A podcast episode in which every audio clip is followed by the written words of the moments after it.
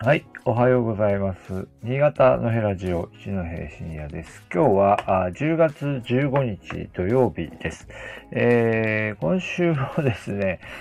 まあ配信、あの、朝の配信を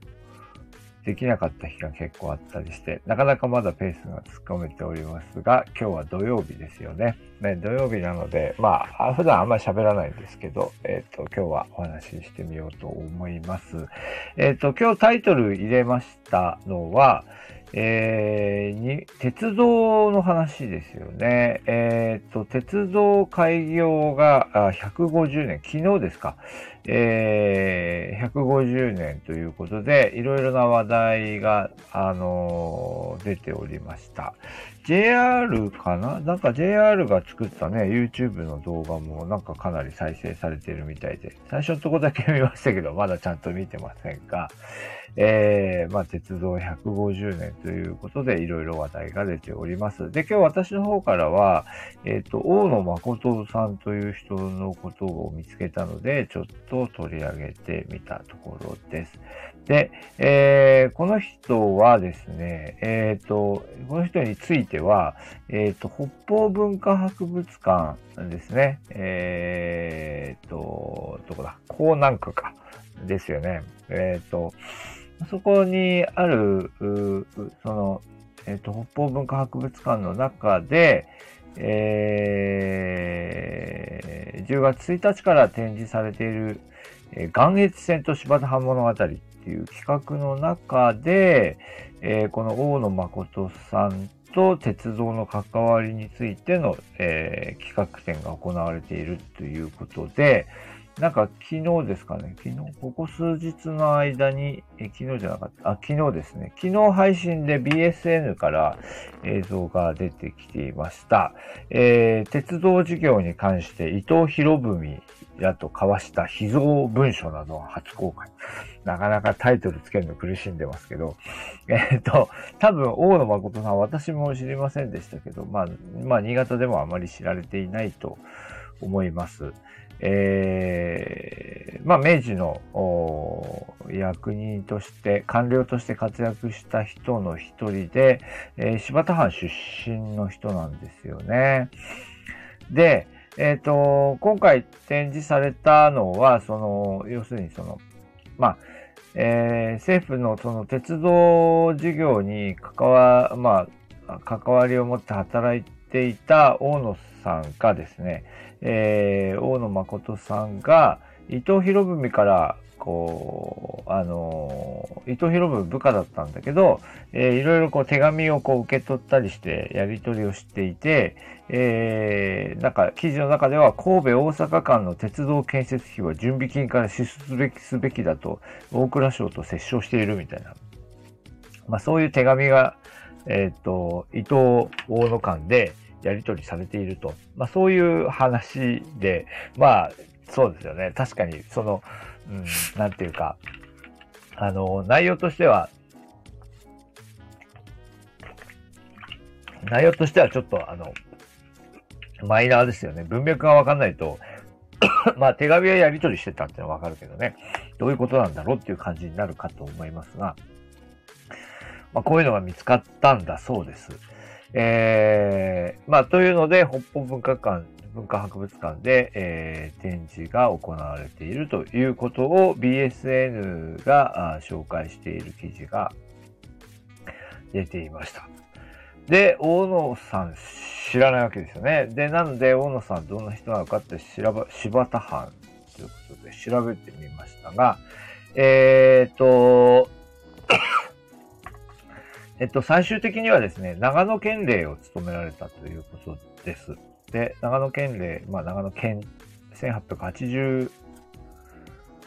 年、1881年に長野県令になっていますので、えーまあ、長野では調べて、知られているのかな。でもな、まあ、こういう、この時期の、こう、まあ、県令っていうのはね、あんまり、こう、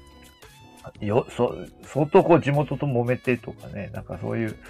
あるいは異業な人げてっていう方でなければ、まあ、地元のね、えもう当然、民選ではない、民選知事みたいなことではないので、まあ、あまり知られてないかもしれないですよね。えー、で、えっ、と、えっ、と、まあ、工部省にお勤めになっていて、えー、鉄道局次長とか、太政官、えー、読めない。まあまあ、役所の中で、えー、その重要な役割を果たした後で、えー、長野県令に就任し、えー、長野県の、あ、長野県の道路行政の発端となる七道改、えー、版かな？事業。まあ、要するに道路事業をに着手したとして道路県令と呼ばれたみたいなこと。これウィキペディアですけどね、書いてありますね。はい。で、えっと、で、もともとのこの大野さんは、柴田の何だったのかっていうを調べていくと、えー、聖老町の出身で、えー、聖老町、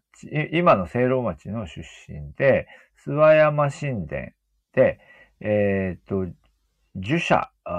王の、うん、王の慶吉っていう人がいたんですよね。王の慶吉さんの息子で、で、えー、で、王の慶吉さんのところで、まあ、生まれるんだけど、その後、江戸に出て、えー、遊学し、剣術とか、まあ、えー、詩文とか、じゅ、まあ、そこで儒学とかも学ぶんでしょうね。で、学んで、えー、で、その後、お一度帰宅、帰宅じゃない、帰国、帰郷して、えー、半キロで教えたって書いてあって、半キロなんだこれと思って、調べてみましたら、半キロ、まあ半キロ、なんて言うんだろう。えー、字が難しいですね。ローは、あの、ローはね、えー、あの、建物のローですよね。えー、まあ桜に、みたいな字ですよね。で、半期っては半期、70番とかの番っていう糸辺に半分の半みたいな字で、半で、己と書いて、半キロという字になりますが、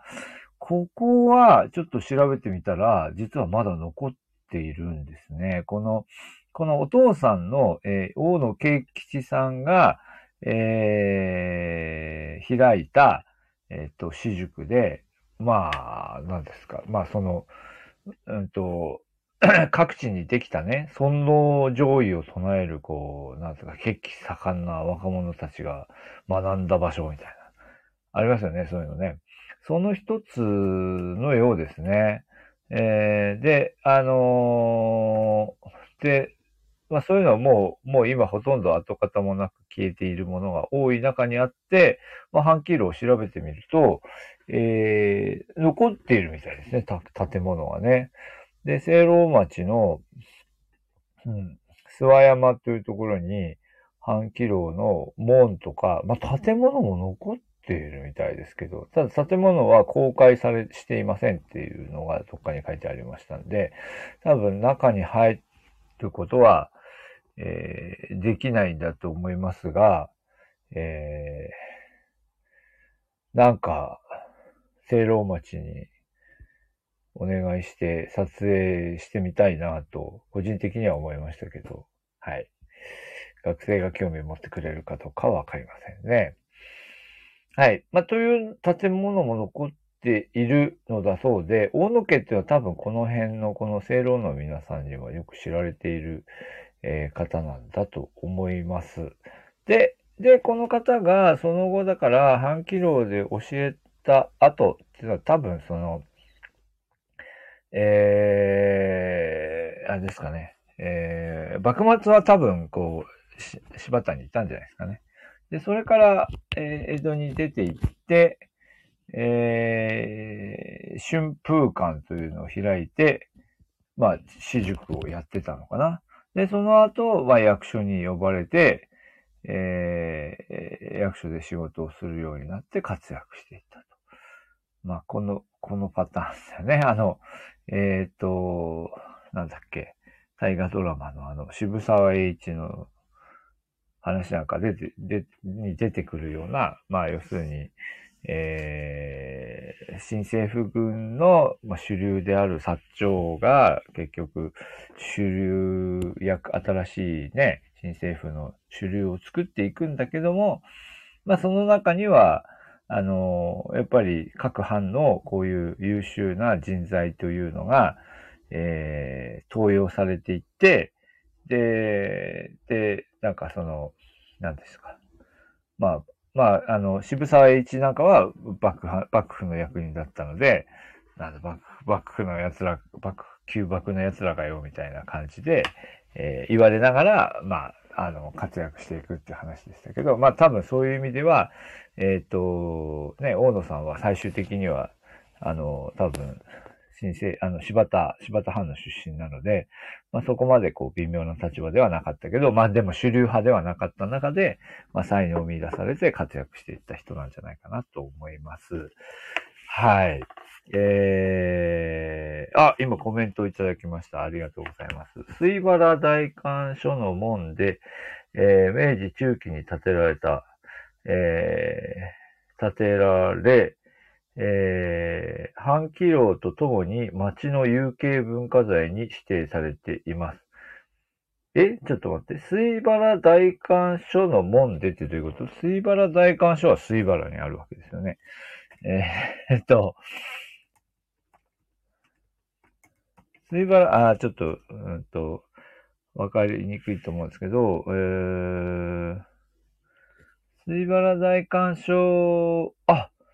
何、どういうこと？あ、水原大観賞。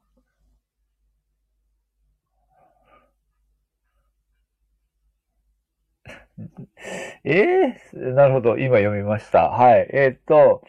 今、えっ、と、新潟文化物語っていうサイトを見たところ、大野家の門は、あー元水原大官所の門でしたが、明治中期に移って建てられたものです。半キロとともに町の有形文化財に指定されています。へえ、だから、だから、あれですよね。つまり直接、その、半キロの門だったわけではなくて、後に、後に半キロ、立派なもんだから、水原大官所の、もう、じゃあこっちに移設しようって話になったのかな？ちょっと見てみないとわかんないですけどね。非常に多分立派なもんだからこっちへ移しましょうみたいな話で、はい。じゃ大、じゃあ、水原大観所の門はどこい、水原大観所は門がないってことですかね。大体水原大観所見に行ったことがないからな門がなくなってる。うん。ね、ということのようですかね。はい。まあ、というわけで、えー、今日はですね、えっ、ー、と、はい。掘り起こしてみる価値のある歴史ですね、というコメントをいただきました。はい。ありがとうございます。はい。水原大観書も面白いですよね。水原大、大観書とかね、越後府とかね、あの辺もなかなか面白い話あるんですけど、はい、ありそうですが、はい、というわけで今日は、えっ、ー、と、大野誠さんという人のことが出て、えっ、ー、と、ニュースに出ていたので、少しお話ししてみました。はい、土曜日でしたけども、どうもありがとうございました。またお話ししてみたいと思います。